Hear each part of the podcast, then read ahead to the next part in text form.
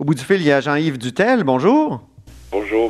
Collaborateur de longue date et ami de, Bernard Landry euh, depuis 1979. Et, Bernard Landry, vous le connaissez bien, euh, évidemment. Vous avez fait sa biographie publiée euh, l'automne dernier, en 2019. Donc, racontez-nous votre rencontre avec Bernard Landry.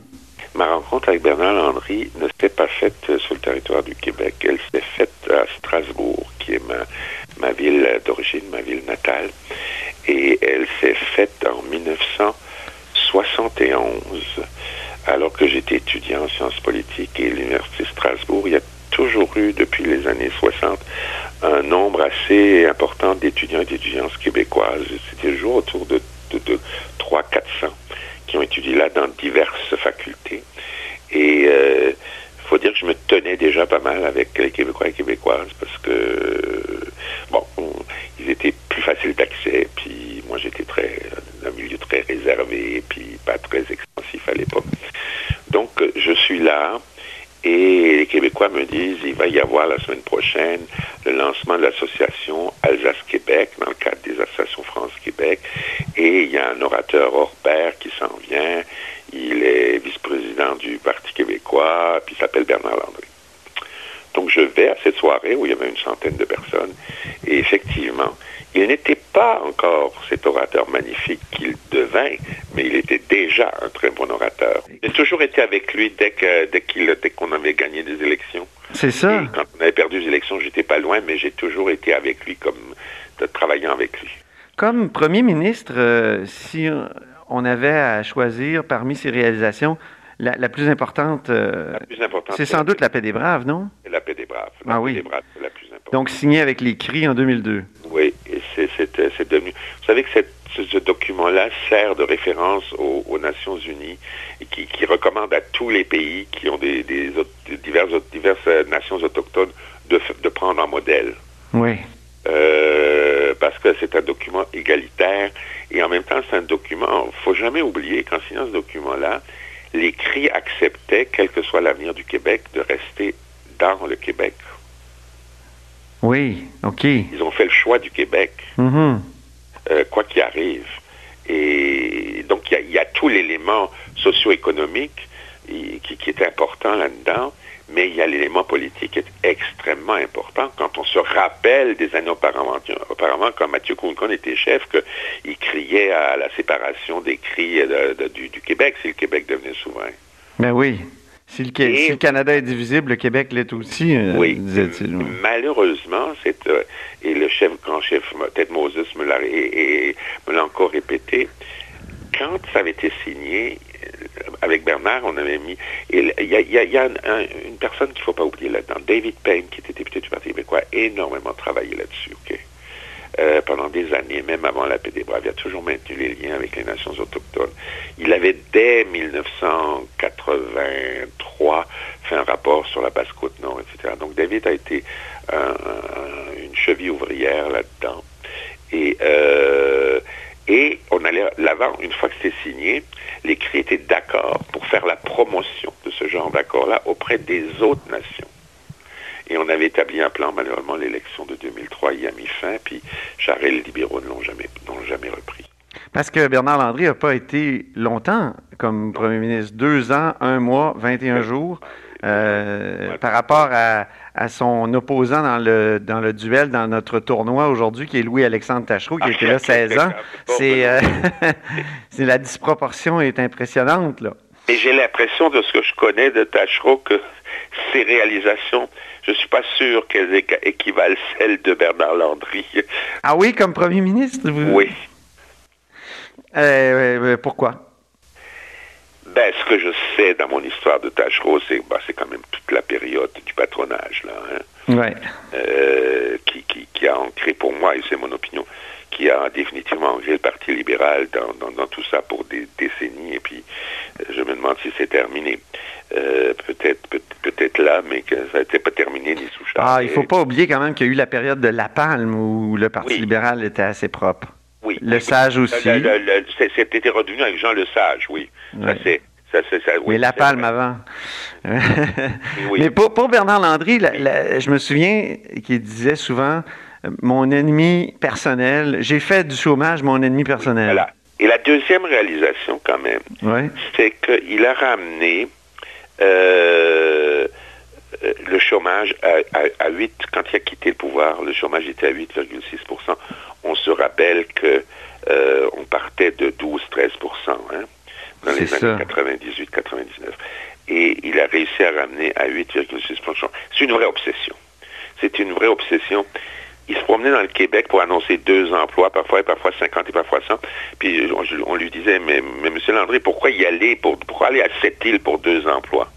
Il dit, j'irai même pour un. Ah oui. La Alors, Gaspésie aussi, les, les éoliennes en oui, Gaspésie, on peut dire que c'est un de... un- une- Des sons.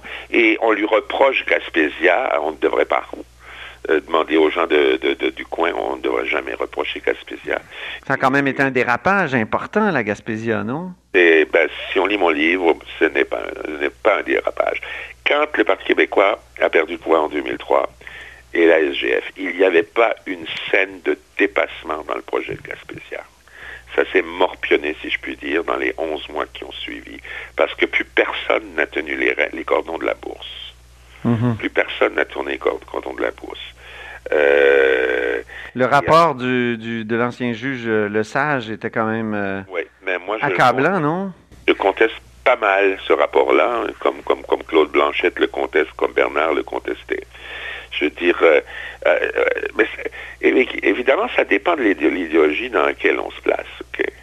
Euh, si on est euh, libéral dans le premier sens du terme, si on est non intervion- intervion- interventionniste, la Gaspésie est une erreur, évidemment. Mais si on regarde euh, le taux de chômage, si on regarde la désolation économique qu'a connue la Gaspésie, ce projet-là était totalement viable. Un projet de retransformation d'une usine était totalement viable. Et même s'il fallait y injecter des sommes assez, assez, assez importantes, moi je... je, je- je- Avait-il des regrets quand- de, de, de, Sur la Gaspésie, de choses qu'il n'avait pas faites quand il était euh, Ah oui, au pouvoir oui, ou qu'il n'a pas eu le temps de faire? Et quels euh, étaient ses regrets? Ben, on en parle en plein, là, parce que, rappelez-vous, son, son- le budget que Pauline a, dépo- a déposé, il y avait eu un début, début dans le dernier budget Landry en, 80 en, en- en- en 2000, euh, mais le budget que Pauline a amené après, c'était, je ne sais plus de quelle augmentation, mais on augmentait très fortement euh, les, les- l'argent pour les soins à domicile pour les personnes âgées. Et ça, même avant le coronavirus, il disait toujours, il disait, c'est tout, il faut, il faut qu'on arrive à un taux de maintien des personnes âgées à domicile qui frôle les 90 Et, et c'était, ça, c'était un de ses regrets de pas y, de, de pas y être arrivé, comme il dit, de ne pas avoir eu le temps. Euh, donc, un regret là-dessus. Bien sûr, le regret fondamental, c'est de ne pas avoir pu faire un autre référendum parce qu'on ne le pensait pas gagnable. Ah oui, on oubliait presque la souveraineté avec tout ça. Mais ça, c'est son, son regret. Comme dit Chantal Renaud, je veux dire, c'est ça qui l'a, qui l'a accompagné vers la mort, ok? Euh, petit à petit. Donc, ça, c'est son, son, son, Parce qu'il quitte euh, la direction du Parti québécois euh, lorsqu'il est dans chef de l'opposition, évidemment en, en- en croyant qu'il n'a pas assez d'appui au sein du parti. euh, et, et- et après ça, on peut dire que le Parti québécois a vogué de chef en chef. euh, Ben, ben, Euh, moi, l'analyse qu'on fait, je veux dire, depuis, depuis qu'ils ont, entre guillemets, je le dis, depuis qu'ils ont poignardé Bernard au Parti québécois au congrès de 2005, ben, disons que le- le- le- le- Hein? mhm. Euh, bien que, faut dire que le Parti québécois avait déjà commencé à baisser un peu dans l'électorat dès 97, mais pas aussi fortement. Et en 2003, il a fait un score très honorable. Et euh, ça, c'était son autre affaire, bien entendu, c'est quand ils l'ont dégommé en 2005. Son regret, c'est d'avoir fait confiance à des gens qui il avait totale confiance et qui considéraient des appuis des amis comme Sylvain Simard, Sylvie-Line Perron, euh, euh, Marie Malavoie, euh, je pourrais en citer quelques-uns là. Euh, et Bernard qui avait un flair et du pif, pas moi seulement, mais d'autres autour de lui. Nous, on était, quand il est devenu chef de l'opposition, on travaillait pas directement avec lui, mais on se parlait à peu près tous les jours. Et moi, je, moi comme d'autres, avons, avons commencé à l'avertir vers ce congrès au leadership en disant, regarde, il y a des choses pas, pas nettes qui se passent, on entend ci, on entend ça. Euh, Macacoto, qui à l'époque était député au fédéral, mais qui était responsable pour le vote Bernard Landry pour toute l'Est de Montréal, l'a confirmé, je pense, je cite dans le livre, qu'il se référait à Sylvain Simard, l'organisateur en chef, et Macacoto lui disait, les, la campagne qui s'est faite contre lui, c'était pas, ne votez pas pour lui, c'était faut pas qu'il soit fort. Mhm. OK? faut pas qu'il soit trop fort. Et ceux qui appuyaient Pauline n'osaient pas dire votez Pauline, parce que Pauline s'est dit, moi je me rallie, mais ses troupes disaient, faut pas qu'il soit trop fort, faut pas qu'il soit trop fort. À force de dire, faut pas qu'il soit trop fort, ben, il, a, il, il, a, il a eu ce score qu'il avait, bien que nous lui... Si on a vu le temps, ce score-là était tout à fait honorable. Mais ça, c'est Bernard. Et puis, mais il avait dit publiquement qu'il faudrait au moins la même chose que Lucien, etc. Et, et il y avait ceux qui voulaient l'arrivée d'André Boisclair, euh, Sylvain Simard, etc., sous le principe de la jeunesse du renouvellement. Hein. On a vu ce que ça a donné. Ouais. Écoutez, j'ai une dernière question. Euh, Jean-Claude Labrec, comment vous interprétez la, comment dire, l'espèce de, de, de, vague d'amour qui a suivi la, la diffusion de À, à hauteur d'homme, qui était un documentaire sur les, la campagne électorale de 2003?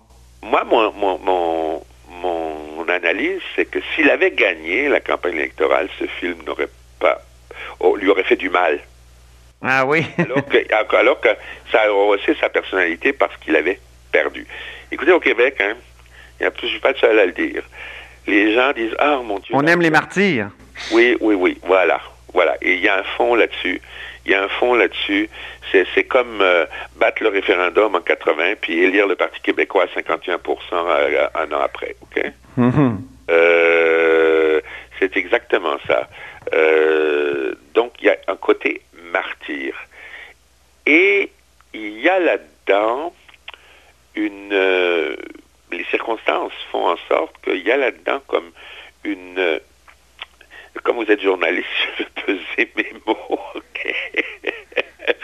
une attaque qui, qui peut être pernicieuse et vicieuse si on n'y fait pas garde, parce que moi, je ne suis pas de ceux qui veulent clouer au pilori les médias. J'espère. Qui, démontre, qui, démontre, mais qui démontre quand même dans le film La Break, par des moments, il démontre que parfois les journalistes peuvent être comme une vraie meute hein, Mhm. euh, de loups autour de quelqu'un. Euh, Mais au service du droit du public à l'information. Et oui, oui. c'est ce droit que nous avons aussi honoré euh, en, en se parlant, Jean-Yves Dutel. Je vous remercie infiniment pour cet entretien. Merci à vous. Eh, Je rappelle que vous êtes euh, biographe de Bernard Landry, euh, mais surtout euh, collaborateur de, don, de, longue date de M. Landry et, et, et ami personnel. OK, merci. Merci.